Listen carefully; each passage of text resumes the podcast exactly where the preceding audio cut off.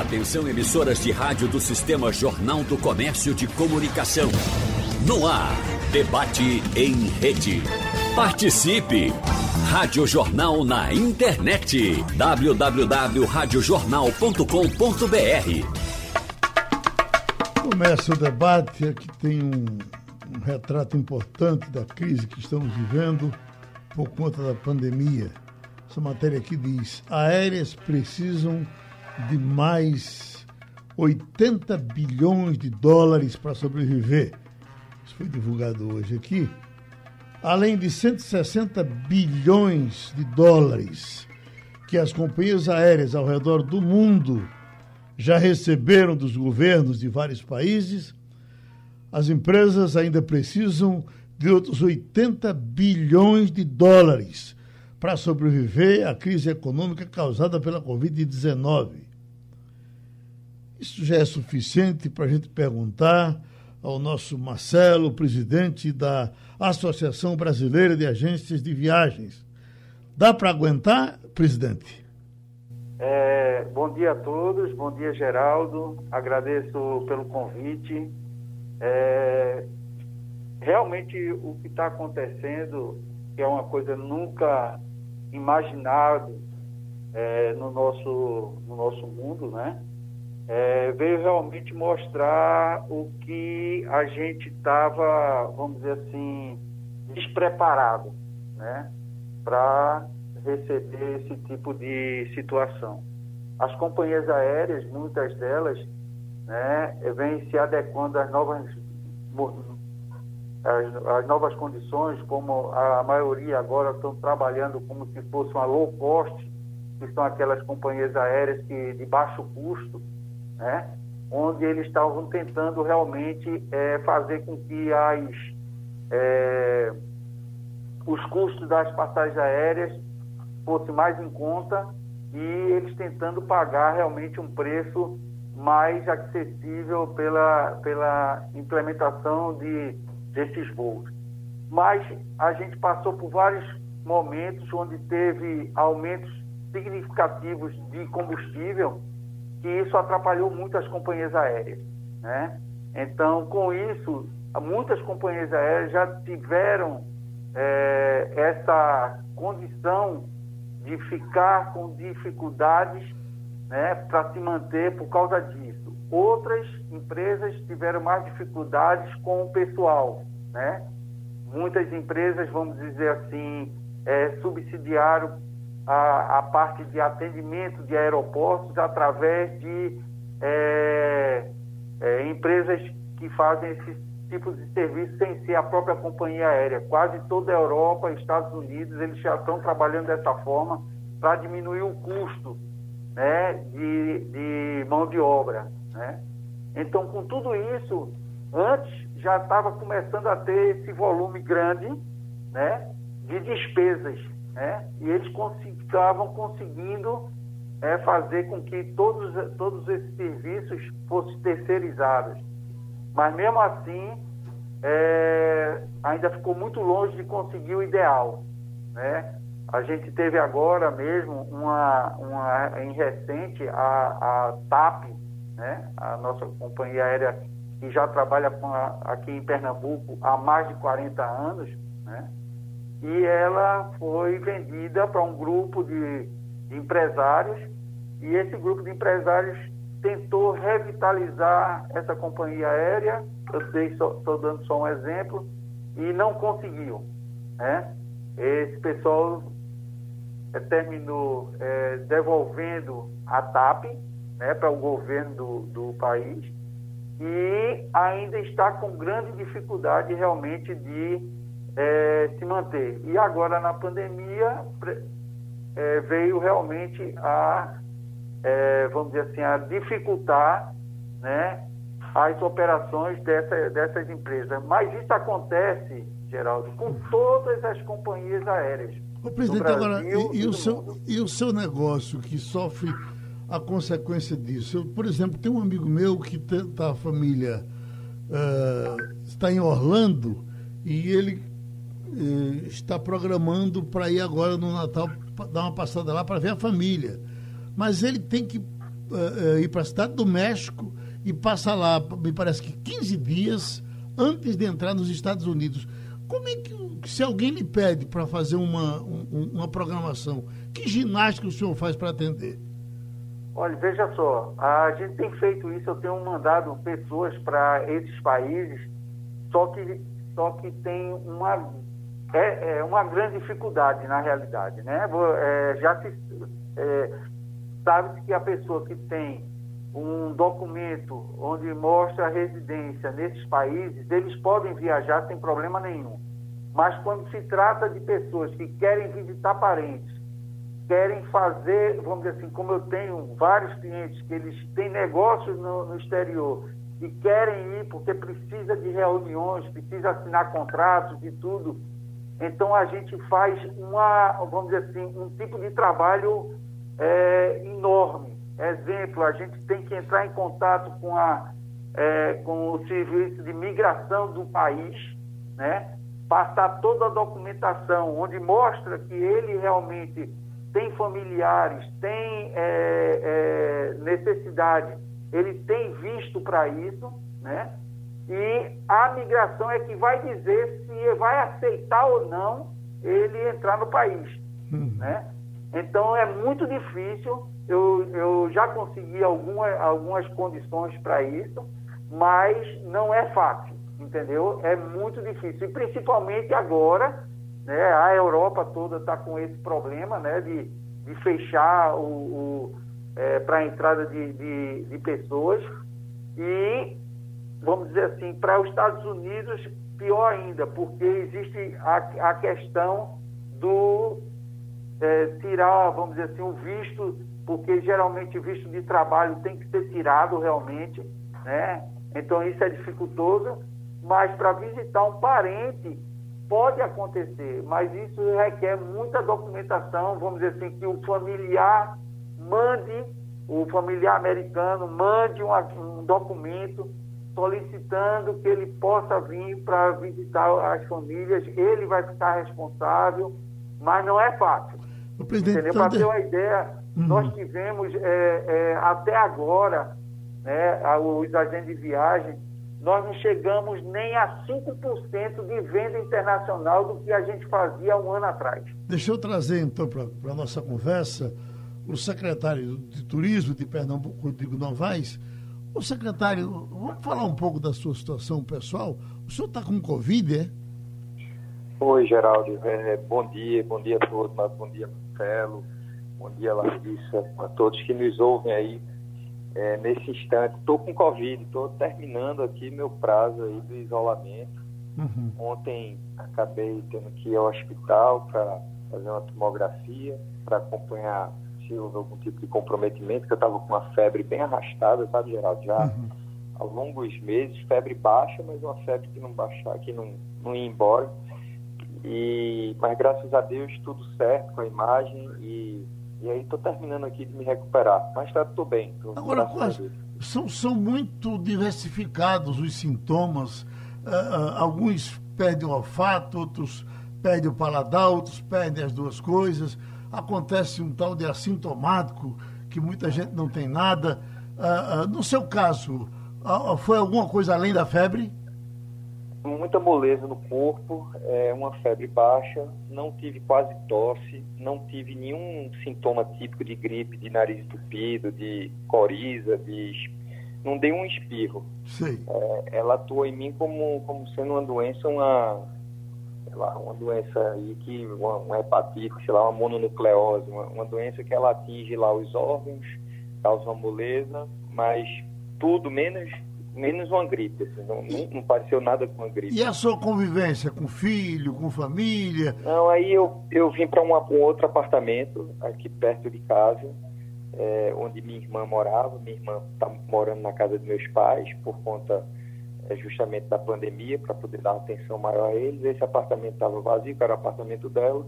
Aí eu estou fazendo isolamento aqui, é, distante, mas sendo bem acompanhado aí sempre. Mas tá, então tá sozinho isolado, tá comendo por debaixo da porta, tô, feito tô, gato, né? Tô, exatamente. Tem uma, uma funcionária, uma, uma, pessoa que me ajuda, aí faz a refeição, hora peço da rua aqui pelo, pelo, pelos aplicativos e vou me virando, Geraldo. Mas estou mas tô bem, já estou aí no 13 terceiro dia hoje, é, já não sinto mais muita coisa, é, a moleza já foi embora, mas os remédios também fazem mal, porque eu ainda estou tomando antibiótico, então o antibiótico dá uma náusea, estou é, tomando também é, anti-inflamatório, né, o, o, corticoide, que é muito ruim, porque você fica muito agitado, e, enfim.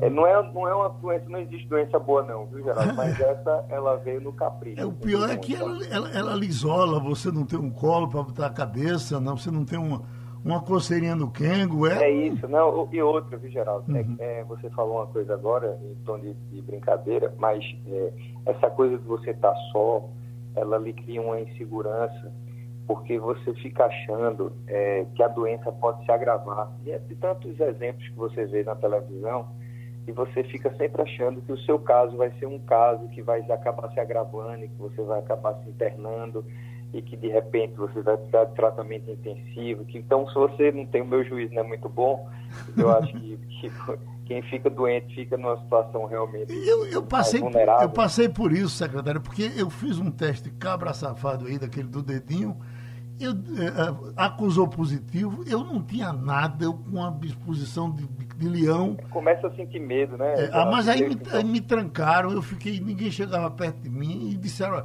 se você for para a rua pode até ser preso, porque você não, não pode estar tá andando que você contamina o povo. Digo, Meu Deus! E eu que tenho medo de alma, imagine. Eita. sozinho.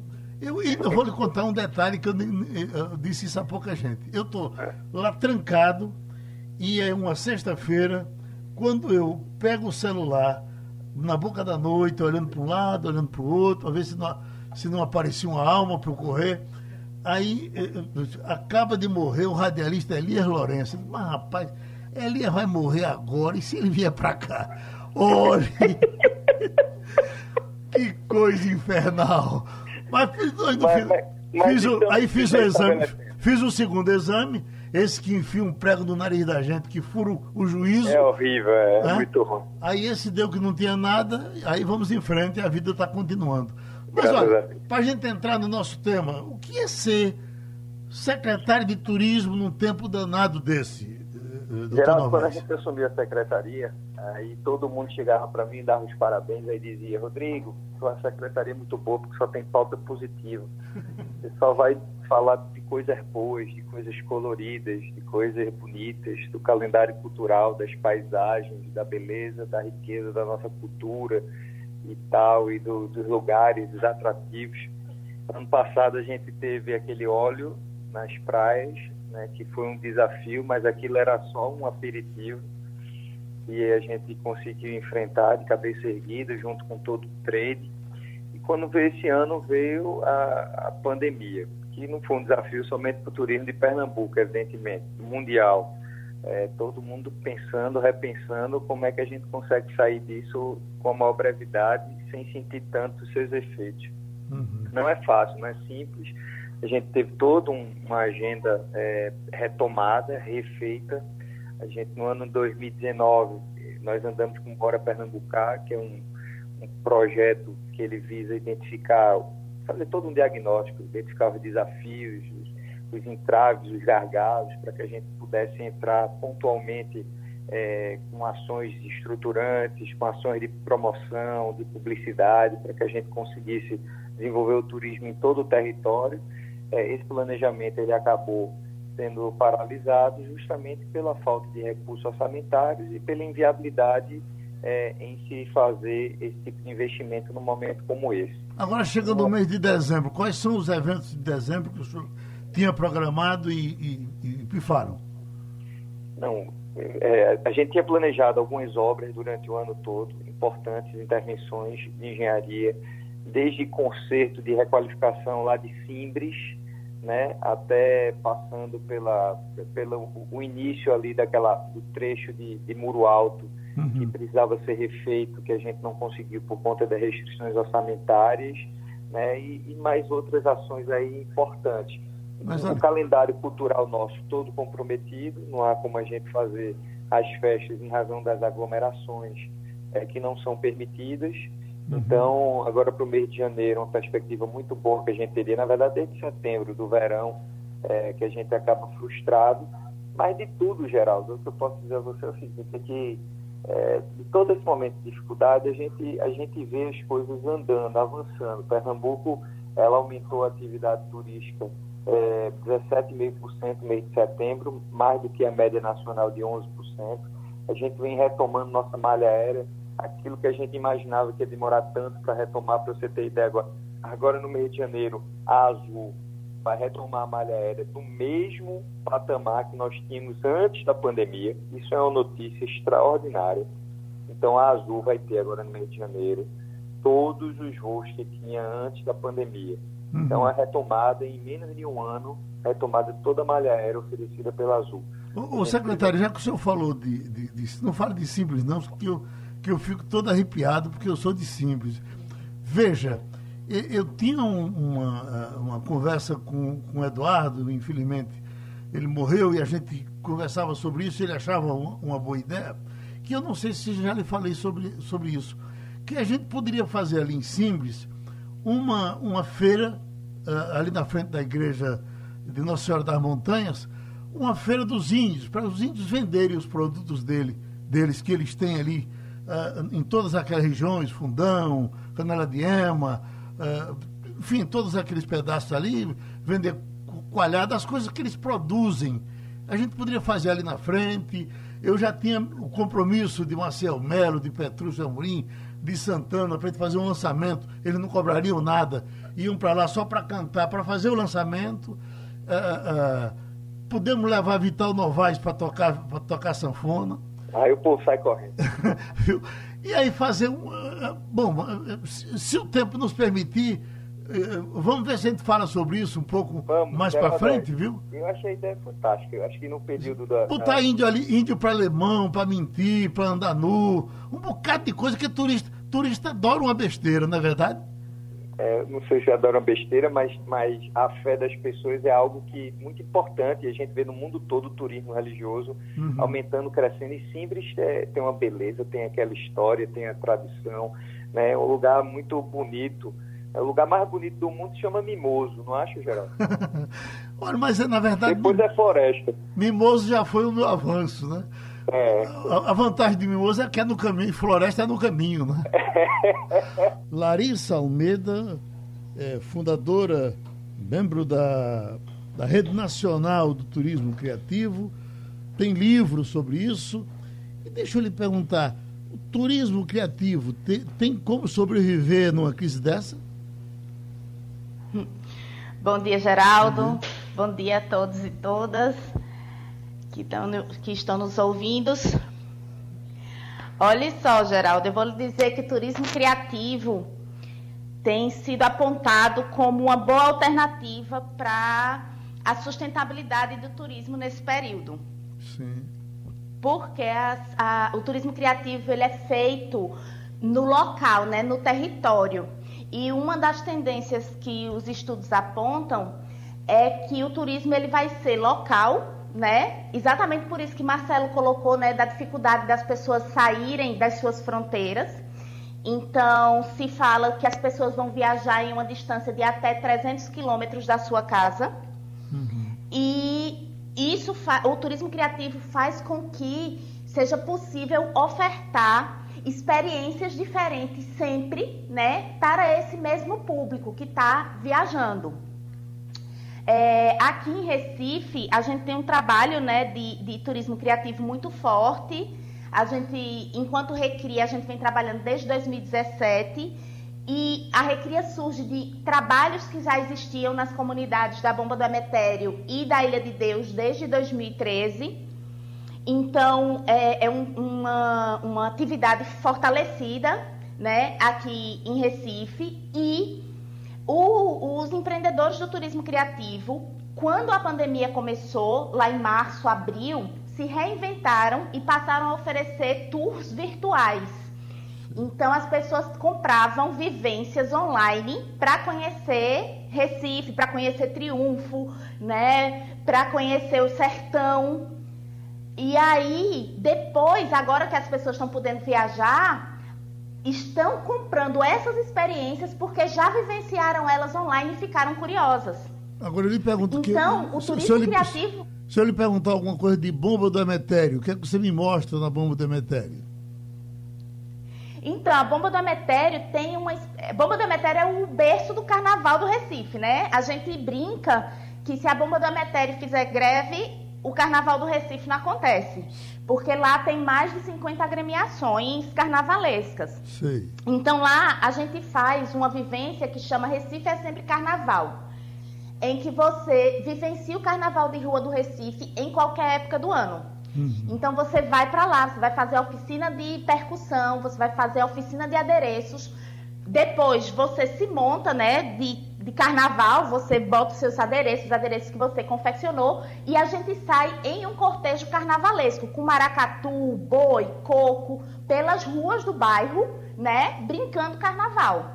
Em qualquer época do ano. Inclusive, hoje à tarde está acontecendo uma vivência dessa dentro do programa Bora Pernambucar, né, do, do hum. que está é, sendo promovido pela, pela Impetu.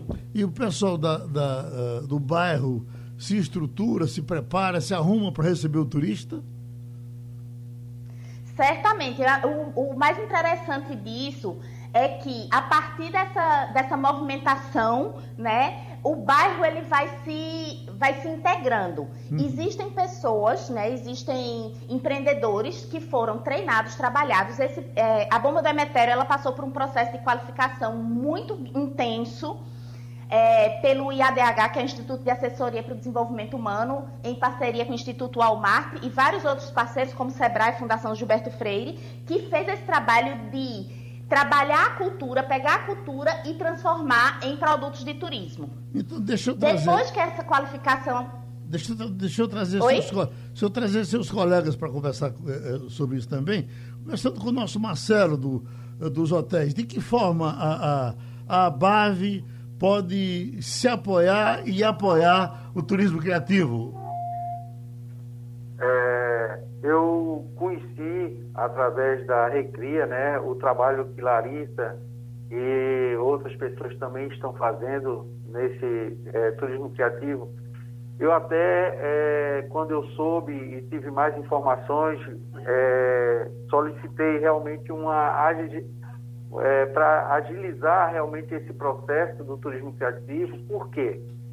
Nós estamos num período, como a, a Larissa mesmo falou, né, que nós não, nós não estamos viajando para fora. Certo. Então, a maioria dos turistas brasileiros estão fazendo turismo interno, que isso é muito bom, é excelente, uhum. entendeu? Então, é nessa hora que eu acho que todos os governos né, deveria ter um olhar mais é, é, delicado né, para essa situação.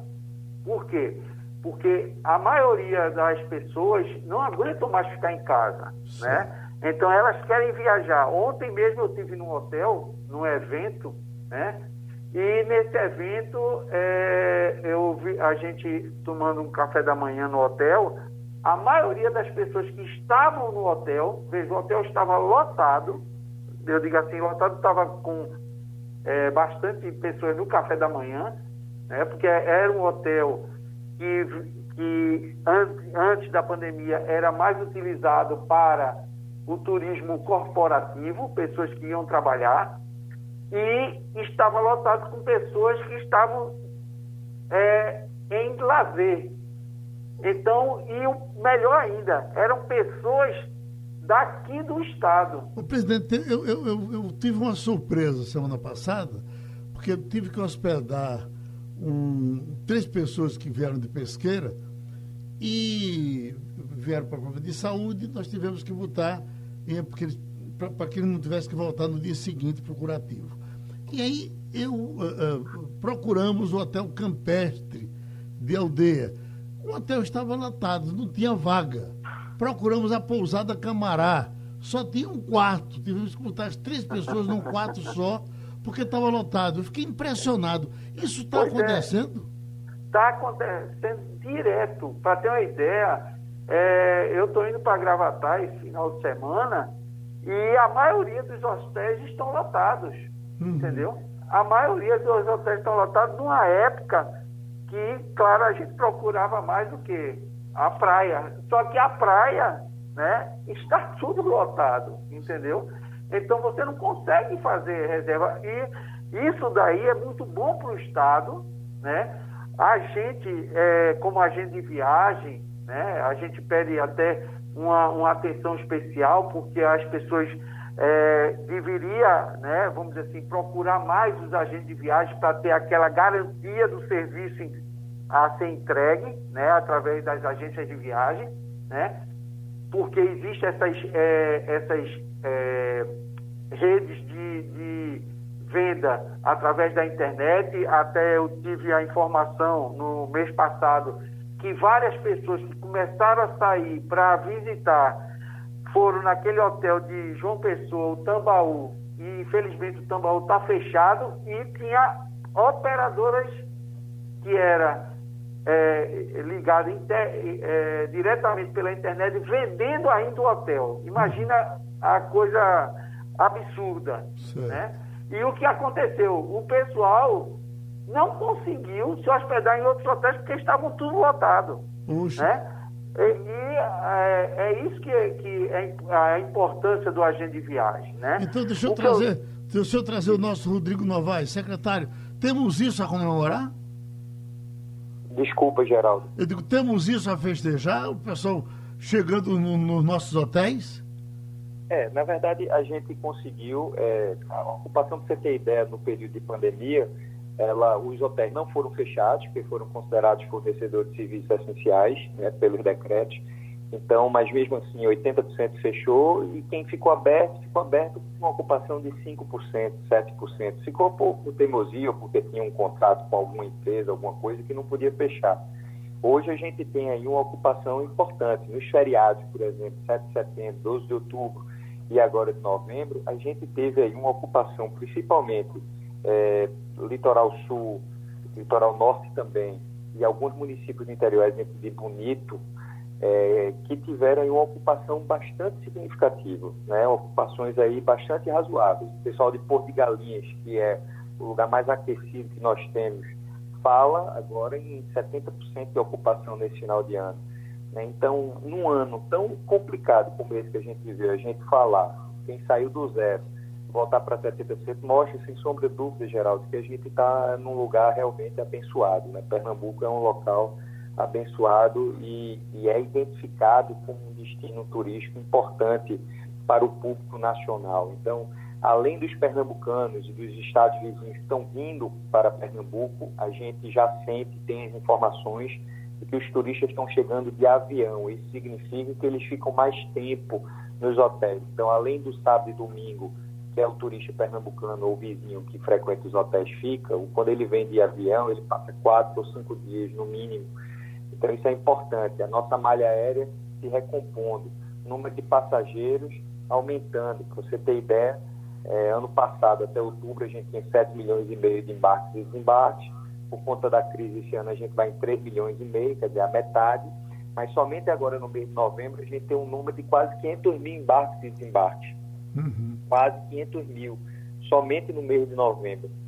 Então, é um número realmente muito importante. Coloca Pernambuco no aeroporto mais movimentado do Nordeste, a gente segue na dianteira, no protagonismo no Nordeste, e isso nos dá certeza de que as pessoas estão vindo até aqui para poder fazer uso dos nossos, do nosso, dos nossos serviços. Isso é fundamental. Os empregos também estão sendo retomados. O, o, a, pedida, né, a, atração também por destinos diferentes, por novas rotas, rotas alternativas, o interior, esse contato com a, com a natureza, essa coisa mais aberta, Vale do Catimbau em Buíque, isso também está tendo uma procura muito grande, Triunfo, está tendo uma procura muito grande, Amapá, e isso é fundamental para que a gente possa ir retomando a atividade do turismo em todo o estado. Então, a, a, a Larissa, do, como é o título do seu livro, Larissa, por gentileza? É, Turismo Criativo, uma viagem por culturas, encontros e experiências. Pronto, esse meu uh, turista de pesqueira que veio para cá e eu botei na pousada Camará, ali por perto, o que é que eu teria que ter mostrado a ele e não mostrei por falta de informação? Não, é, ali eu não conheço alguma experiência de turismo criativo. Uhum. Mas o que acontece é que o, o, turismo criativo ele faz uma imersão no, no território. Então, é, o, é a cidade apresentada por uma pessoa local uma pessoa que vive aquele cotidiano. Então, você poderia ter sido um anfitrião de turismo criativo, se você conhece aquele espaço, né? E mostrado o que é que aquilo ali significa para você. O que é que você gosta de fazer naquele entorno? Quais lugares você gosta de frequentar, né? Quais que tipo de comida, que tipo de onde é que você compra a sua tapioca? Então, o turismo criativo é um turismo do cotidiano, é um turismo relacional. Foi isso que né? eu fiz com é ele. É a gente mostrar. Foi isso que eu fiz com ele sem saber que estava fazendo turismo criativo, tá vendo? Pois é, e aí essa é a riqueza do turismo criativo, né? Ele uhum. é ancorado na imaginação, das, assim, na nossa criatividade, na imaginação. Certo. Então a gente pode sempre ofertar coisas diferentes. Então, se ele vier aqui cinco finais de semana seguidos, ele vai poder vivenciar coisas diferentes. Né? Então a gente tem, por exemplo, é, Recicultura, que é uma parceira associada da Recria, que ela tem passeio de poesia, passeio pelo Hotel Central, é, passeio pelo Rio, é, passeio para ver capivara. Cada um conta uma história da cidade, cada um tem uma perspectiva diferente da cidade, entende? Certo. Então, isso faz com que o turismo criativo ofereça produtos diferentes sempre. Então, a gente vai estar sempre podendo atender aquele mesmo turista que está vindo aqui perto, né? Nunca vai deixar de ser novidade. Certo. Então, Marcelo, na verdade, é só a gente botar a cabeça para funcionar que a gente vai ter. Em toda esquina tem alguma coisa para mostrar que às vezes as pessoas passam e nem veem, né? Exatamente. É, até eu, eu, queria chamar a atenção para o turismo criativo, porque a Larissa, a Larissa fez um trabalho belíssimo. Né? Até quem puder ajudar no, no, na compra do livro dela, né? que ela está tentando fazer a, a, a, a edição realmente sair, né? que isso seria importante. Por que tão importante? Porque esse, esse é, turismo criativo é um turismo que qualquer pessoa pode fazer, uhum. né? Como ela mesmo disse, só usar a imaginação. Imagina você, pessoas hoje que estão desempregados, que estão com dificuldade, que ele pode desenvolver alguma atividade no seu bairro, na sua cidade, né? E colocar isso para uh, uh, para ser visitado, ser visto, ser, ser participativo entendeu? Uhum. Então eu acho muito importante o turismo criativo. É por isso que quando eu, eu tive numa reunião, né, que, no, que, que foi apresentado o turismo criativo, eu pedi na realidade uma, uma, uma agilidade, porque nós temos hoje uma quantidade que nós não estávamos esperando de turistas, né? Esses turistas, eles vão vir, já estão vindo, né? para os lugares mais conhecidos, que, que são, o, como o, o, o Rodrigo Novaes falou, né, o, o, a, o, como é, a região sul, onde são as praias, né, mas não tendo lugar, o que é que ele vai fazer? Ele vai terminar encontrando outros locais. Certo. E esses locais precisam ter algumas atividades turísticas para que as pessoas possam é, ter um, ambiente, vamos dizer assim, de, de curtição, de, de, de é, melhoria de, de, de, entretenimento. E o, e o turismo criativo é, é, essa condição né, que ela propôs realmente. E aí uma, né? e é uma opção barata. Né? Eu poderia, agora me lembrando, poderia ter levado eles ali no Pajaraca para comer uma cabidela de Guiné, que ele, é. que ele talvez nem conheça, né?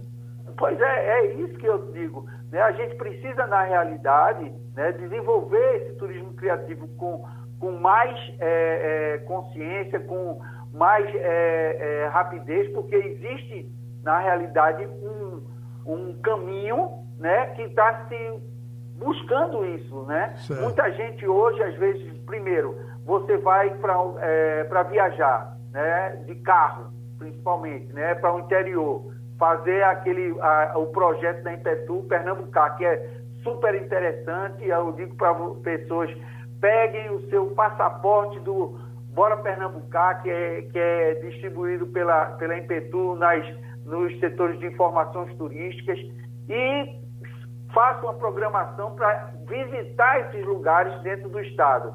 Né? Uhum. Claro que a gente precisa é, é, ter, como eu falei, né, um, uma visão é, mais é, precisa da, dos órgãos públicos para que nós temos boas é, é, vias, tenhamos lugares, lugares com mais informações, com placas indicativas, né, que a, a pessoa possa fazer esse turismo né, só, né, vamos dizer assim, com seus familiares, como sempre vem fazendo, mas agora com mais intensidade já que nós temos vi, é, aqui em Pernambuco, principalmente, né, uma quantidade muito grande de turistas que está vindo de outros estados. Deixa eu pedir... E aproveitar essa condição. Secretário Rodrigo Novaes, esses camaradas vêm para aqui amanhã e vêm me perguntando, oh, o que é que o secretário diz sobre o carnaval?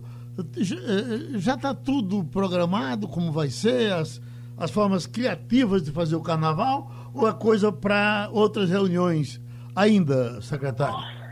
Olha, o, as festividades né, com aglomeração, elas terão que ser todas é, repensadas.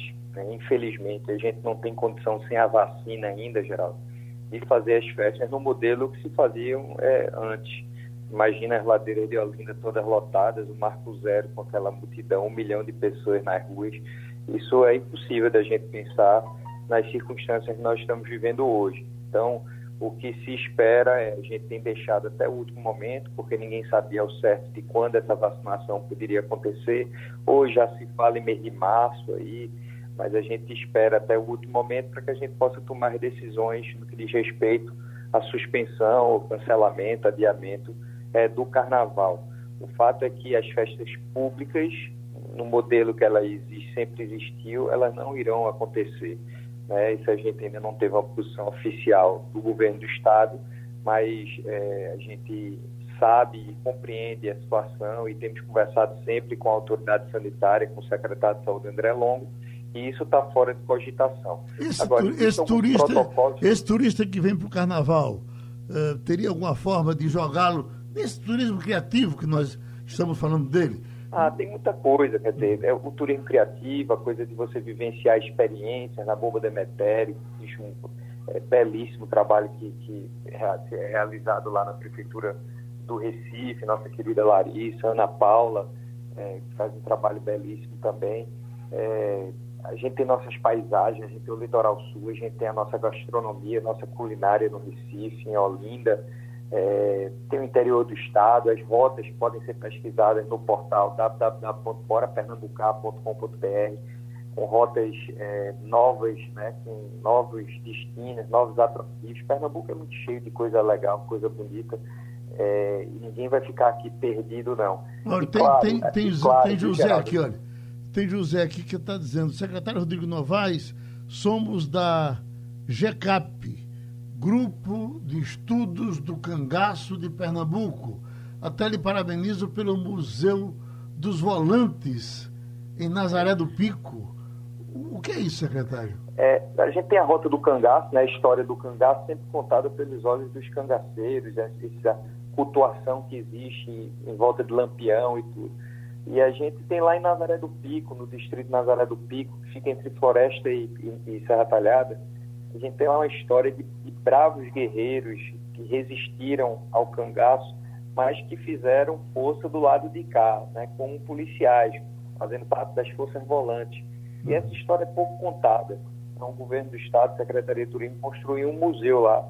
Está tá se aprontando ainda o acervo que vai fazer parte é, do museu, para que a gente possa incluir é, Nazaré do Pico, que fica em Floresta, é, nesse roteiro. Então, as pessoas vão poder visitar o Museu do Cangaço em, em Serra Talhada, ver o local onde Lampião nasceu, mas também vai ter a oportunidade de conhecer a história de quem resistiu a Lampião, quem levou tiro de fuzil, tiro do Lampião, tiro do bando, né, e conseguiu resistir enfrentar o bando naquela época, que era algo tão, tão complicado, tão difícil. Então, essa história vai ser lá contada. Mas voltando para a história do carnaval, é, ainda que a festividade ela não, não se dê nos moldes que a gente que a gente conhece, né? as festas privadas com protocolos bem rígidos, né? o, aquele, aquele bloco de rua para poucas pessoas, com estandarte, com, com as proteções devidas, com as máscaras, com é, eu tenho impressão, Geraldo, que ela vai continuar a acontecer.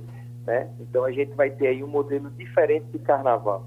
As festas públicas é que elas não deverão acontecer, justamente em razão das restrições e por se tratar de grandes multidões. Mas a festividade do carnaval, é, no outro modelo, no outro nível, num patamar menor, é, a gente deve, deve fazer com todos os cuidados, com toda a prudência né, que a situação atual requer. Ô, Larissa, é, na, no quesito segurança, às vezes até você tem segurança em alguns lugares que são tranquilos, mas as pessoas às vezes se assustam com bairros populares.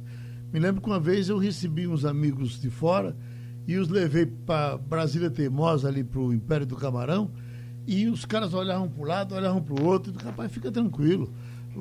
No tempo do baile de Dona, Nezinha, aqui na, na Mangabeira, que tinha um bodezinho saborosíssimo. Ela, ela, ela tinha arrumadinho de bode, arrumadinho de bacalhau e arrumadinho de charque.